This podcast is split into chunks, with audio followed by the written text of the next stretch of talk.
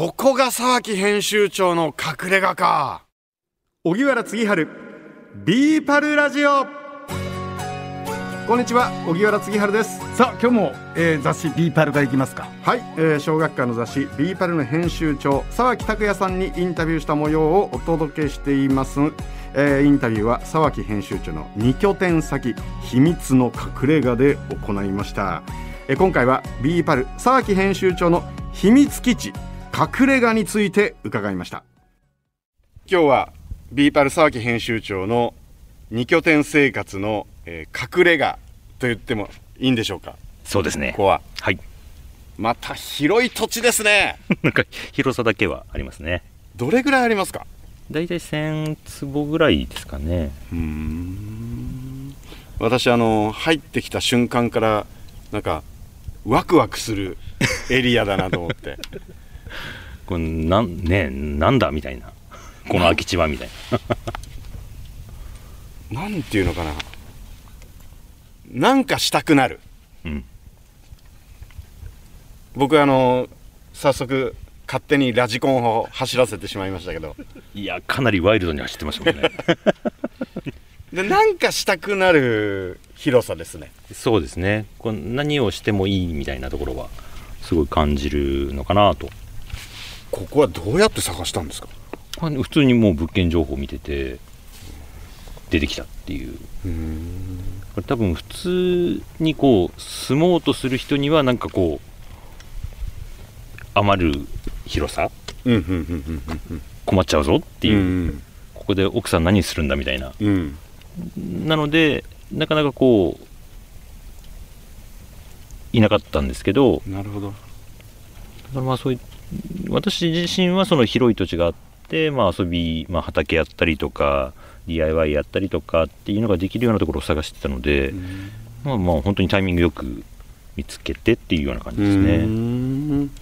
もう遊びたい人にはもってこいですよね。もってこいですね。こんないい場所があって。でもこれ全部畑にするには広すぎるし専業農家になっちゃうぞぐらいの、うん、だからまあ本当になんかいろいろ楽しむにはいいかなと去年の11月号の表紙に、はい、まさにここが載ってるわけですけども、はい、あの編集部の皆さんが、まあ、それぞれ好きなことをやってね。はい。皆さんがまた笑顔がめっちゃ輝いてるんですよ。やっぱりねこうやろうと思うことが何でもできるところなんで、うん、まあ畑をやりたいっていう人もいればドラム缶風呂がやりたいっていう人もいれば焚き火でカフェをやってみたいとか何でもできるのがすごく魅力的でしたね。このあの2拠点目を持とうと思ったきっかけは何ですか、まあ、ちょうど、まあ、コロナ禍ということで、えーまあ、うちでも特集でその2拠点っていうのを、まあ、その一昨年とかもやってたんですけれども、まあ、そういう人たちのいわゆるこう記事とかを、まあ、交流とかでちゃんと読み込んでるといいなっていうどうやったらできるのかなっていうので大体なんかもう1年ぐらいずっと探してた感じですね。で2拠点って言ってもこう昔みたいにこう肩肘張らずにできるところが、まあ、時代になったのかなっていうのと、まあ、ある程度リモートでできる仕事も増えてきたので、そういった面では本当に2拠点をしやすい、まあ、東京にいないと仕事にならないっていうことではないところも増えたので、まあ、ちょっとやってみようかなと。こんな特集をしてていいなって思ってるだけじゃなく自分でも実践してみると分かることがあるかなっていうのはやっぱりあったので。すごい。だってあれですよね。その2拠点生活をしてる方のとこ行って取材をして、はい、編集をしているうちに自分もそのデュアルライフをしたくなった。したくなりましたね。結構上手にやってる方が多いんですよね。こういうふうにやればできるんだなっていうのを本当にこう実践されてる方が多くてだからまだまだ増えていくと思いますけどね。あのビーパルにも書いてありましたけど二刀流っていうんですか？そうですね。もう もう本当にでもやっぱりこう拠点昔はその自分で持つよりもいろいろ旅行した方がいいのかなっていうふうにも思ってたんですけど、うん、まあまだここに来て半年1年経ってないですけどまあ、一箇所でこう自然を見続けるといろんなことが分かってきてそれはそれですごくいろんな発見があるんだなっていう。たまたまこうそこに行ってそこで咲いてたよねとかじゃない。こう芽が出てきてつぼみになって花になって実がついてっていうそのサイクル自然のサイクルが自分でちゃんと分かるようになるっていうのはあこういうことなんだなっていうのをちょっと感じましたね。あのこのエリアのお気に入りポイントいっぱいあると思うんですけど編集長のお気に入りポイントはどこでしょう？んこの家は異様に果樹が多いんですよ。う。ほ果物がシーズンごとに取れるっていう前のお母さんが本当丹精込めて育ててたので、まあ夏になるとブルーベリーで、まあ、今ちょうど、えーみかん系が終わったところで、うん。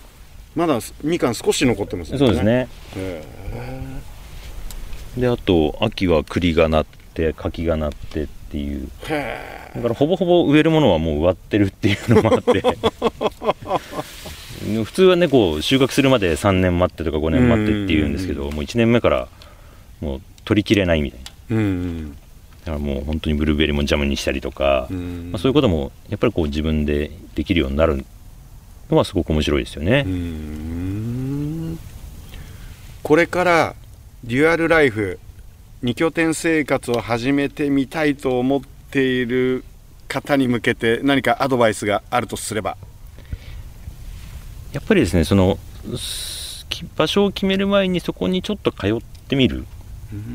とすごくその土地のまあ良さとか便利さとか不便さとかっていうのを分かった上で、えーまあ、チャレンジしてみるといいのかな。で今そういう制度とかもいろいろあるので短期だけこう貸してくれるところとかそういうふうにこう一回入ってみて見てみて考えるといいんじゃないかなと。やっぱり自分に合う場所って必ずあると思うんで、でもやってみるといろんな発見がありますね。面白いと思います、僕妻に二拠点生活やってみたいって言ったら怪しいねって言われるの絶対。絶対怪しまれると思う。何がしたいのって国丸さん。え？国丸さんもし二拠点生活いや三拠点生活ができるとしたらですよ。どういったところに二拠点目三拠点目欲しいですか？俺あの山梨の高校出てるしで山梨好きなんですよ。ただ冬は寒いなと思いながらも山梨のどこかって夢はありますね。うーん。うん。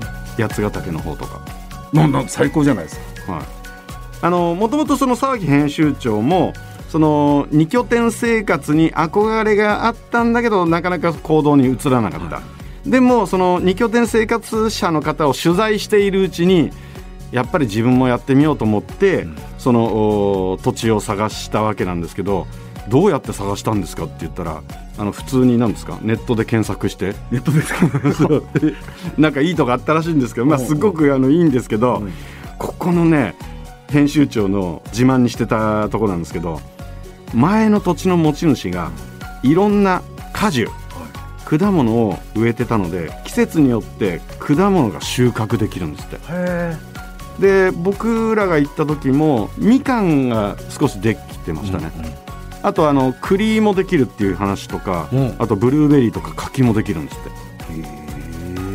え。いいとこ見つけましたよね編集長。そうだよね。果樹園がついてくるようなもんだもんね、はい、で、えーその編集長の2拠点目、えー去年の11月号の表紙になってますのでちょっと気になる方はあのバックナンバーかなんかでチェックしていただきたいんですけど、でこの時にその編集部の皆さんが好きなことやっていいよと、えーいうふうに編集長に言われてドラム缶風呂とか畑でなんですか菜園っていうんですか、とかあとピザ窯とかドッグランとかなんかいろいろ楽しんだようですけどドラム缶風呂ってネットで売ってるんですって。えこれ今表紙持ってるけど、はいはいはい。これ BE-PALって入ってるけどもこれ BE-PAL特製なわけじゃないんだね。あ違いますそうそう。あの自分でペイントしたんですけど、ん。このドラム缶自体はネットで買えるんですって。じゃあ何も入ってないドラム缶買って自分でお風呂に改造できるんだ。へえ。あでも栗丸さん。はい。編集長。お酒お好きなようですよそら早稲田の ねワンゲルでやってた人でしょ？そら酒なくしてアウトドアはないでしょ？で 今度あの編集長のこの2拠点先遊びに行きましょうなんかね衣装瓶2つぐらい持ってね2瓶持っていきたいですねこれね。都内から近いですか。らあそうですか、この番組を Apple Podcast や Spotify でお聞きの方は番組フォローと星5つ評価もお願いします。え番組をフォローしていただくと新しいのが更新されたら通知が届きます。荻原次春ビーパルラジオ。お相手は野村国丸と。荻原次春でした。